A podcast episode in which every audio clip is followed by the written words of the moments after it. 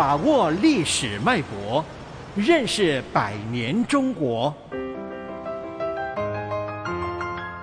世纪长征，和平之光，三大协定。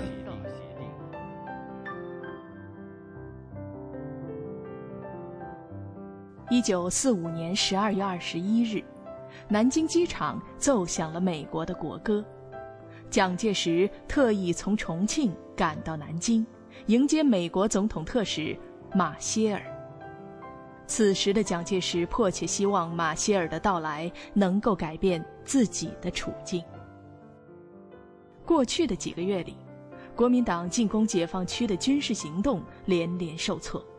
对东北的接收也没有得到苏联占领军的合作，而美国总统杜鲁门又宣布暂停帮助国民党运兵华北，所有的这一切都需要马歇尔从中斡旋。伴随着1946年元旦的钟声，马歇尔度过了66岁的生日。为了表示亲美的姿态，国民政府宣布从即日起。车辆一律靠右行驶，这个规定是参照美国的交通规则制定的。经过马歇尔一系列的调解活动，一月十日，国共两党签署停战协定。抗战胜利后近四个月的国共冲突暂告结束，国内出现了和平的局面。中共代表周恩来谈笑风生。国民党代表张群却脸色阴郁，谈判的结果并没有使国民党感到满意。同一天，多党政治协商会议在重庆召开，在中共和民盟的努力下，大会通过决议，要求建立民主联合政府，结束国民党的一党专政。就在政协会议闭幕当天。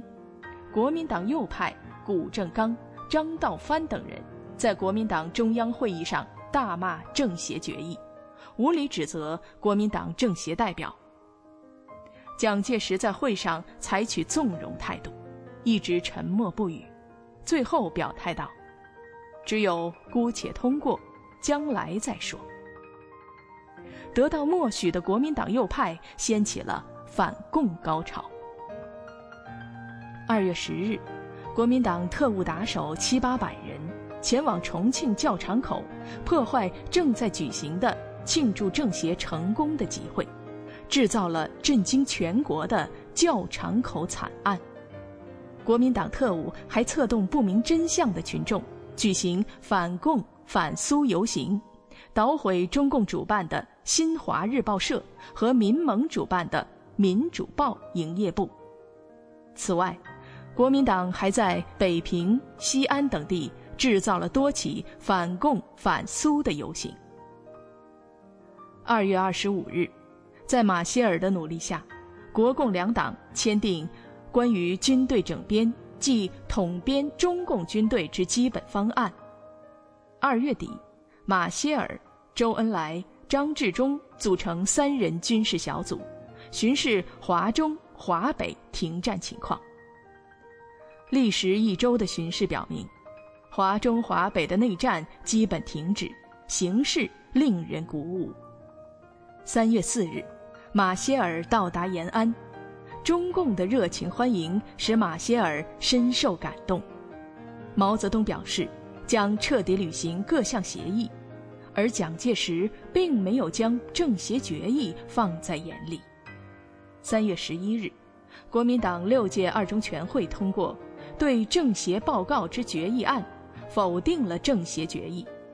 此时，国民党已有七个军开入东北，大规模内战一触即发。